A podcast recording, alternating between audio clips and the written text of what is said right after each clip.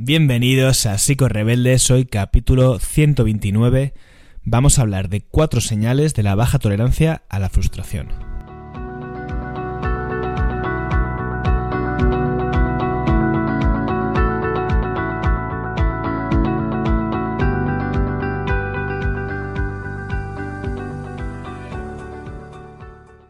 Esta mañana he estado entrenando en el gimnasio y al que yo voy, pues ahora han puesto como una especie de carteles luminosos, así tipo eh, pantalla de marquesina, algo así, se parece, a mí me recuerda un poco, donde van pasando eh, mensajes o frases motivacionales pues, para que tú levantes ahí las mancuernas con más ímpetu y moral.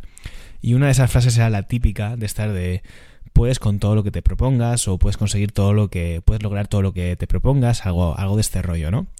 A mí me hubiera encantado que ese cartel, en vez de eh, ser un cartel, fuera una persona o simplemente alguien o algo a lo que yo le pudiera contestar y decirle sí, pero ¿a qué precio?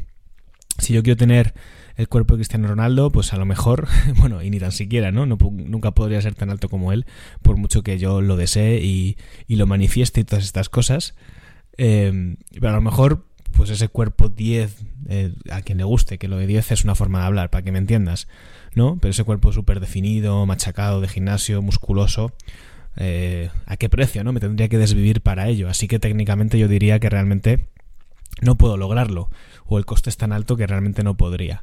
Y es que cuando mm, vivimos un poco invadidos de estos mensajes que son un poco de esta era moderna, esta era neoliberal, de la psicología positiva, el coaching y todo esto, eh, vivimos, como te he dicho, pues invadidos o todo el rato proyectados por ideas de este tipo, ¿no? De que la, capacidad está en ti y que si tú no consigues lo que te propones, lo que falla es el mindset y te lo tienes que revisar, ¿no? Y claro, eh, esto tiene una, puede tener una parte positiva en el sentido de la parte de empoderamiento, de motivación, pero también creo que afecta eh, notablemente a un concepto que se llama la tolerancia a la frustración, en este caso la baja tolerancia a la frustración, porque si yo vivo en un universo donde de verdad que me creo a pies juntillas que puedo conseguir todo lo que me proponga, pues cuando la vida me diga lo contrario, evidentemente el ostión que me voy a dar pues es de cuidado. Así que este episodio para mí es fundamental. Voy a hablar de uno de los temas que más trato en consulta, que es el tema de la tolerancia a la frustración, una habilidad súper fundamental para tener calidad de vida, para tener salud mental. Y no me voy a enrollar mucho más, simplemente el típico recordatorio de que si quieres descargar cualquiera de mis recursos gratuitos o quieres ver mi canal de YouTube, pues tienes que donde va a estar este mismo contenido pero en formato vídeo, tienes todo en, las notas del episodio, ¿vale? Así que venga, vamos con el asunto de hoy. Michael Jordan es el jugador más emblemático de la historia del baloncesto. Me atrevería a decir que incluso de la historia de todo el deporte. Lo que quizás no sepas es que su historia no fue precisamente un camino de rosa, sino que se encontró diferentes dificultades. En su segundo año en el Instituto Laney en Carolina del Norte, Jordan no fue seleccionado para el equipo principal de baloncesto. Su entrenador pensaba que ni por estatura ni por habilidades Jordan tenía las capacidades, los atributos para poder destacar en un equipo de primera, así que fue reasignado a un equipo de menor categoría. La verdad es que menudo ojo clínico tenía ese entrenador, ¿eh? Sin embargo, la historia cuenta que gracias a este rechazo Jordan se motivó más y empezó a esforzarse y a tener un desempeño mayor, lo que le llevó muy poco a poco a escalar hasta la NBA. Pero su llegada a los Chicago Bulls tampoco fue llegar y besar el santo. Recibió durante los primeros años numerosas críticas por el nivel de juego que estaba prestando. Sin embargo, con el paso de los años y de nuevo gracias al esfuerzo, se convirtió en la leyenda que hoy día todos conocemos. Es posible que en este punto del vídeo no estés entendiendo nada y no sepas qué hago en un canal de psicología hablándote de Michael Jordan. Quizás empieces a sospechar que te estoy contando esta historia para motivarte de algún modo. Pues siento decirte que no, que esa historia de superación personal y de que con esfuerzo todo se consigue ya está muy trillada. No quiero hablar sobre eso en este vídeo. Antes de entrar de lleno en lo que va a ser el contenido de este vídeo, quiero recordarte que si quieres puedes descargar de manera completamente gratuita mi guía con los 33 más 2 mejores libros sobre psicología. Se trata de una recomendación personal de libros agrupados por temáticas como psiconutrición, relaciones, crecimiento personal, el remedio perfecto para cuando no sepas qué leer. Te dejo el enlace para que la descargues en la descripción del vídeo. Y ahora sí, vamos con el tema. En este vídeo te quiero hablar de una habilidad llamada tolerancia a la frustración y que es vital para encontrarnos bien en nuestras vidas. La intolerancia a la frustración o la baja tolerancia a la frustración es la incapacidad que tenemos las personas para aceptar la realidad cuando ésta difiere de nuestras expectativas. Vamos a verlo con un ejemplo. Imagina que te pongo la tarea de tener que construir un castillo de naipes. Supongo que lo sabrás, pero los castillos de naipes ponen a prueba nuestra paciencia. Así que la pregunta que me gustaría hacerte es, ¿cuántos intentos necesitarías antes de rendirte? Antes de decidir que esta tarea es imposible y que no lo vas a conseguir. O quizás no te rendirías y no te levantarías de la mesa hasta que lo consigas. ¿En qué momento empezarías a frustrarte y a encabronarte porque la tarea no te está dando resultados? Ok, esto que acabo de hacer lo he hecho para que conectes aunque sea por un momento con la frustración, con ese sentimiento de... Hay algo clave que tenemos que entender del concepto de la intolerancia a la frustración. Vamos a retroceder un momento sobre la definición. Es la incapacidad que tenemos las personas para aceptar la realidad cuando ésta difiere de nuestras expectativas. Por lo que la frustración va a ser mayor cuanto más distancia haya entre estas dos cuestiones nuestras expectativas y los resultados reales. Si contamos con expectativas muy altas y luego nuestro desempeño es bajo, ahí habrá muchísima frustración. Si por ejemplo estudio mucho para un examen y además yo soy un alumno que suele sacar buenas notas, de repente voy a una prueba y suspendo o saco una nota baja, eso posiblemente me va a generar bastante malestar. Contado así, podría parecer que las personas que tienen en realidad una mayor intolerancia a la frustración serían aquellas que más confían en sus capacidades y sus resultados. Pero no es exactamente así. Si no, seguramente Michael Jordan no habría conseguido todo lo que consiguió. Él siguió confiando en sus capacidades. Así que realmente, ¿cuál es el punto diferencial? Las altas expectativas también tienen que ver con la inmediatez. Es decir, con conseguir las cosas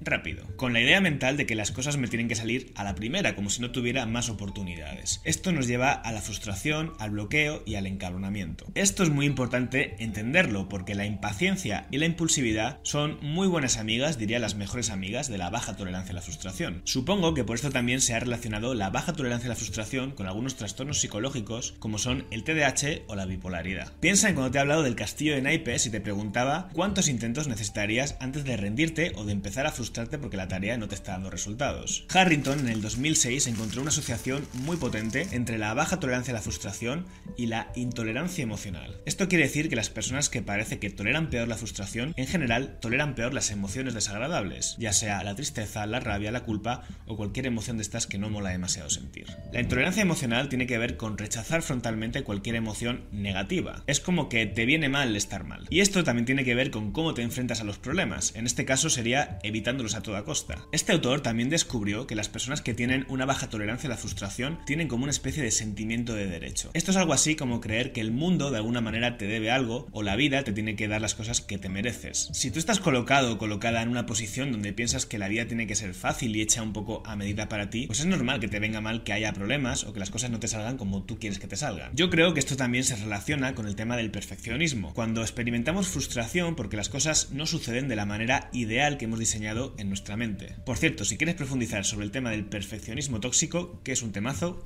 vídeo por ahí. Otro fenómeno muy habitual en la baja tolerancia a la frustración es el por mi huevismo. El por mi huevismo es una estrategia de afrontamiento que acabo de bautizar en la que cuando estamos intentando lograr algo y la evidencia nos dice que por ahí no es, pues nosotros seguimos ahí R que R. Y esto a veces puede ser incluso funcional porque acabamos consiguiendo las cosas a lo bruto, pero el desgaste también es tremendo. Imagina que tú y yo nos encontramos dentro de una habitación cerrada y te pongo el reto de derribar una de las paredes a cabezazos. Pues a lo mejor lo acabas consiguiendo si te pones muy bruto muy bruta, pero te vas a hacer una faena de cuidado. Pues más o menos sería algo así. El tema es que cuando entramos en este modo de visión en túnel, porque se nos ha puesto en la punta de la nariz que las cosas tienen que salir como nosotros habíamos pensado que tienen que salirnos, pues dejamos de analizar y de buscar soluciones alternativas. En este caso a lo mejor simplemente podrías haber salido de la habitación, irte al Picomar y comprar una taladradora para tirar la pared. Bueno, una taladradora o lo que sea. Igual te parece un ejemplo absurdo, pero te sorprenderías la cantidad de veces en la vida que nos comportamos de esta manera, por mi huevismo. Vamos a recapitular un poco. Los ingredientes para frustrarnos más de la cuenta son los siguientes. Primero, no tolerar el malestar y los sentimientos desagradables. Que nos venga mal que haya problemas, en vez de aceptar que la vida es así y los tendremos que ir resolviendo. Segundo, el sentimiento de derecho elevado. Creer que vamos a conseguir todo lo que nos propongamos. Así que, gracias por esa parte, Mr. Wonderful.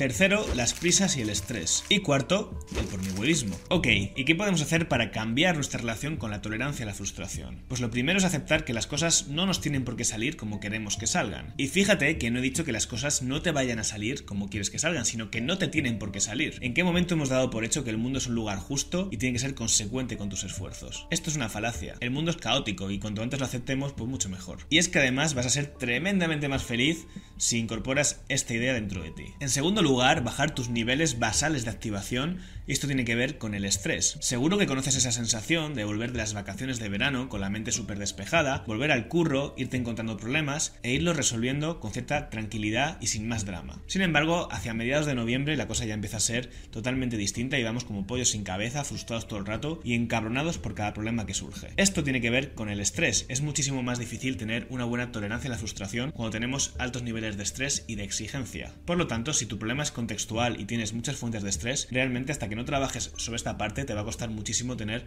más autocontrol. Te lo explico con más detenimiento en el vídeo que te dejo por ahí. Y esto también tiene que ver con el siguiente punto, que tiene que ver con la capacidad para parar, analizar y tomar decisiones. Cuando vamos como pollo sin cabeza entramos un poco en esa rueda del por mi huevismo, donde no podemos ni parar un momento y vamos todo el rato haciendo cosas a veces sin sentido. A mis pacientes muchas veces les recomiendo que hagan paradas forzadas cuando están estudiando, si son opositores, por ejemplo, o en el propio trabajo. Descansos forzados, por ejemplo, cada hora de 5 o 10 minutos para hacer una meditación o un ejercicio de relajación para volver a su centro. Esto está más que demostrado científicamente que ayuda a la regulación emocional, incluso al rendimiento, aspectos como a la memoria o la motivación. De nuevo, si quieres profundizar sobre esta idea, otro vídeo por ahí. Y finalmente, aunque pueda sonar un poco catastrófico, aceptar y entender que la vida son problemas. Esto lo aprendí de un amigo mío que se dedica a la ciberseguridad. Su trabajo consiste en construir diariamente diferentes sistemas de seguridad para que no les hackeen o no les hagan guarrerías informáticas de las que yo no entiendo nada. El tema está en que todos los días sucede algún ataque y le rompen lo que él ha creado. Y yo le decía, ¿esto te genera muchísima frustración? Y él me respondió, no, porque es mi trabajo, resolver problemas. La cuestión es que muchas veces la relación que tenemos con el concepto de problema es la de algo que tenemos que intentar alejar, separar y que no debe existir. Sin embargo, cuando integramos el problema como algo natural de la vida y que cuando aparece lo tenemos que resolver y ya está, sucede mucho menos drama con este asunto. A mí, por ejemplo, esto me pasó bastante el año pasado. Yo creé una escuela de formación donde voy enseñando a otros psicólogos y psicólogas por diferentes temas relacionados con la clínica y con el emprendimiento en el campo de la psicología. Estas plataformas a menudo dan problemas, problemas técnicos que hay que ir resolviendo. Y a mí esto me generaba frustración porque yo pensaba que no era parte de mi trabajo, que mi trabajo era simplemente y la parte docente. Pero no es así, mi trabajo es todo, también resolver esos problemas cuando aparezcan y es que van a aparecer, hay que asumirlo. Y ya está, con esto no te doy más la turra. Espero que la próxima vez que veas a un coach motivacional diciéndote que puedes lograr todo lo que sueñes, te acuerdes de mí diciendo, pues no es verdad, y eso me va a generar más frustración. Espero que te haya molado este vídeo, si es así, déjame un comentario, un like, suscríbete, que esas cosas me motivan mucho, y sobre todo dime sobre qué temas te gustaría que hablase en los siguientes vídeos. Por mi parte nada más, me despido ya, adiós.